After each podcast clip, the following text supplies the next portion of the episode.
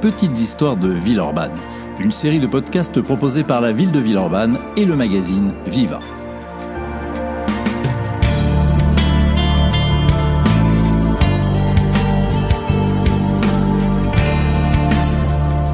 Vous êtes bien dans les petites histoires de Villeurbanne et non pas dans un épisode de Rendez-vous avec X.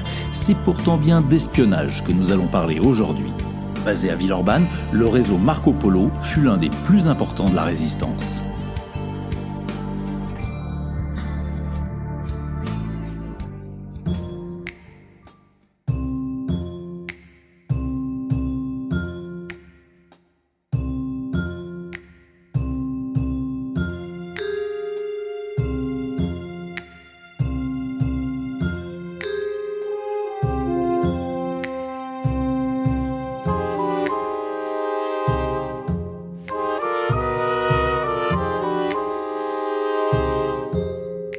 Novembre 1942. Un homme se présente au 7 avenue Henri Barbus à Villeurbanne. Il s'agit de Pierre Sonneville, alias Marco Polo, un commandant de sous-marin passé à la France libre. Parti d'Angleterre avec pour mission de créer dans notre pays un réseau d'espionnage, il a choisi de se rendre en région lyonnaise où il dispose de contacts sûrs. On lui présente aussitôt le directeur de l'Institut des sourds, muets et aveugles de Villeurbanne, René Pellet, un officier de réserve qui s'est distingué durant les combats de 1940 et dont l'appartenance à la franc-maçonnerie traduit sans ambiguïté les pensées humanistes.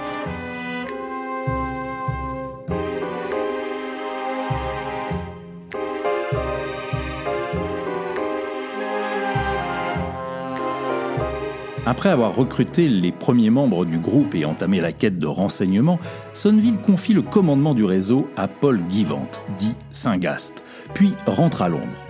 Guivant décide alors de transférer le QG du réseau Marco Polo à l'Institut des sourds-muets, 77 rue Jean Jaurès à Villeurbanne. L'ampleur des locaux, le va-et-vient permanent du personnel et des fournisseurs, sa vocation au-dessus de tout soupçon en font une planque idéale pour les agents secrets.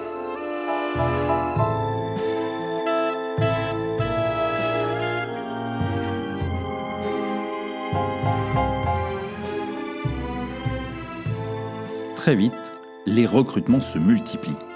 Spécialisé dans l'espionnage scientifique, le réseau Marco Polo attire à lui des savants, comme euh, André Elbronner, professeur de physique au Collège de France, René Gosse, doyen de la faculté des sciences de Grenoble, le russe Jacques Bergier, ingénieur chimiste connu pour ses travaux sur la radioactivité, André Skenazy, ingénieur en électronique ou encore le général d'état-major Fernand Ederer.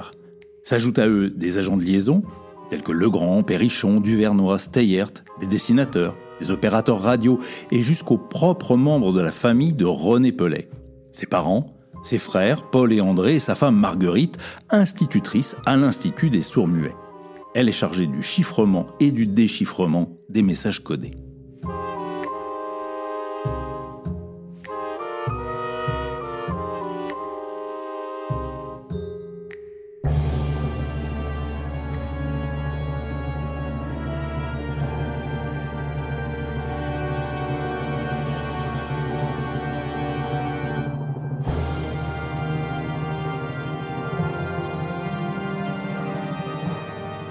Dès les premières semaines de 1943, le réseau envoie des messages à Londres, lesquels suscitent l'enthousiasme des Alliés. Mais la Gestapo arrête plusieurs scientifiques, ainsi que Paul Guivant, qu'elle emmène à la prison Montluc, où elle le torture à de nombreuses reprises. Guivant tient bon et ne parle pas. Mieux même, il parvient à faire passer un message sans ambiguïté à René Pellet. Prendre la tête du réseau et continuer.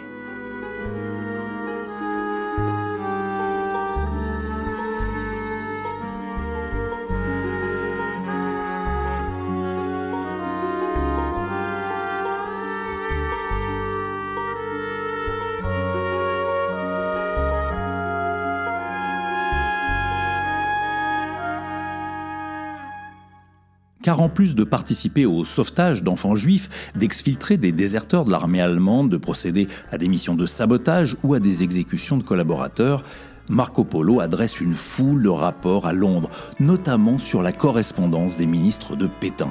sur les infrastructures aussi, comme les bases de sous-marins, les aéroports, les ports militaires, sur les revêtements antimines des navires de guerre des nazis, etc., etc.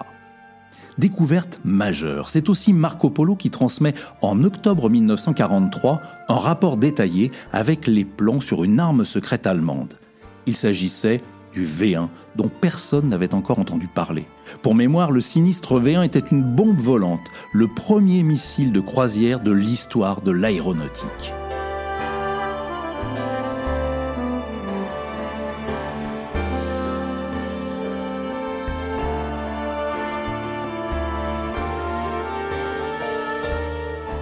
Face à de tels résultats, les Alliés font venir René Paulet à Londres le 6 novembre 1943. Pendant qu'il se trouve en Angleterre, le réseau Marco Polo est l'objet d'une nouvelle attaque ennemie. Le 24 novembre, la Gestapo encercle l'Institut des sourds-muets et le prend d'assaut malgré la présence de 200 élèves. André Pellet, le frère de René, raconte, et je le cite, Les Allemands entrèrent après avoir sauté les murs et firent irruption dans la salle à manger où étaient réunis les membres de la centrale. Tout le monde est arrêté, enseignants et résistants confondus, tandis que la Gestapo tend une souricière pour capturer d'autres membres du réseau. Après interrogatoire et torture, la plupart sont déportés dans les camps de concentration de Buchenwald et de Mauthausen. Marguerite Pellet, quant à elle, ne reviendra pas de Ravensbrück, victime d'un bombardement en mars 1945.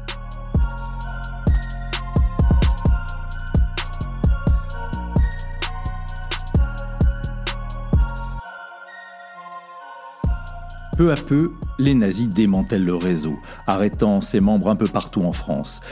250 sont exécutés et 198 déportés. Revenu d'Angleterre en décembre 1943, René Pellet transfère Marco Polo dans une ferme à Chaponneau, qu'il a acheté sous une fausse identité. Le réseau reprend peu à peu son activité, mais le 30 juillet 1944, à nouveau, la Gestapo fait irruption, arrête René Pellet et l'emmène à la prison Montluc.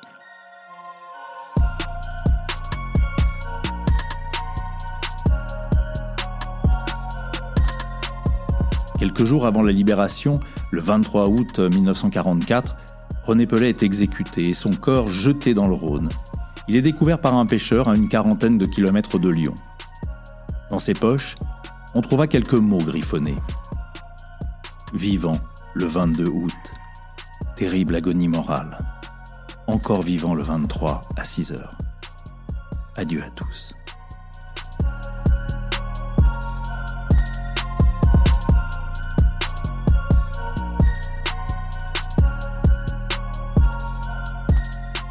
J'ai évoqué tout à l'heure les terribles V1, qui furent suivis d'une version plus puissante, les V2. Le sujet mérite que l'on s'y attarde.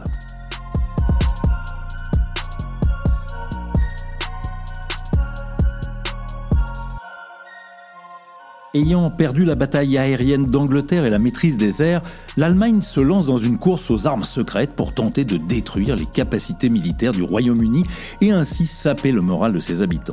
C'est ainsi que naissent les V1, abréviation de l'allemand Vergeltungswaffe 1, qui se traduit par arme de représailles numéro 1. Il s'agit de bombes volantes sans pilote, équipées d'un réacteur et pouvant voler sur de longues distances, l'objectif étant d'atteindre Londres.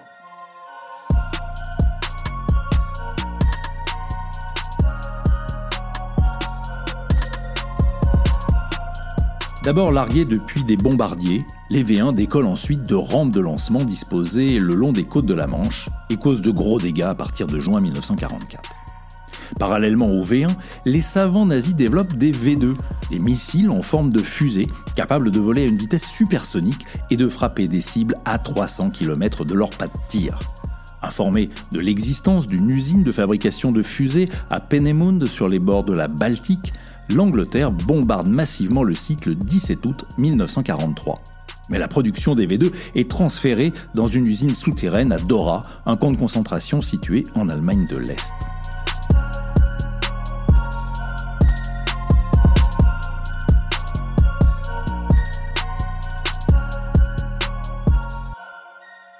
Bien que plusieurs milliers de V1 et de V2 aient été lancés, les armes secrètes d'Hitler ne changèrent pas, on le sait, le cours de la guerre. Au-delà des terribles dégâts qu'elles causèrent, elles furent par contre à l'origine de la conquête spatiale. Mais c'est une autre histoire.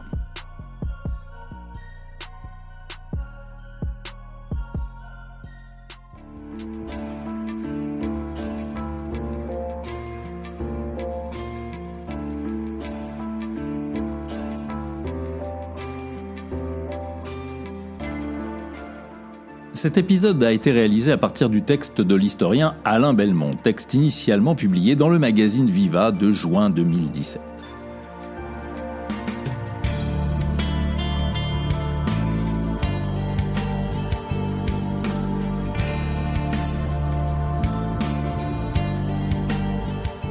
À la vitesse d'une fusée, je vous signale que les V1 et V2, pourtant des engins de mort, ont inspiré des artistes comme David Bowie avec sa chanson V2 Schneider parue sur l'album Heroes en 1977.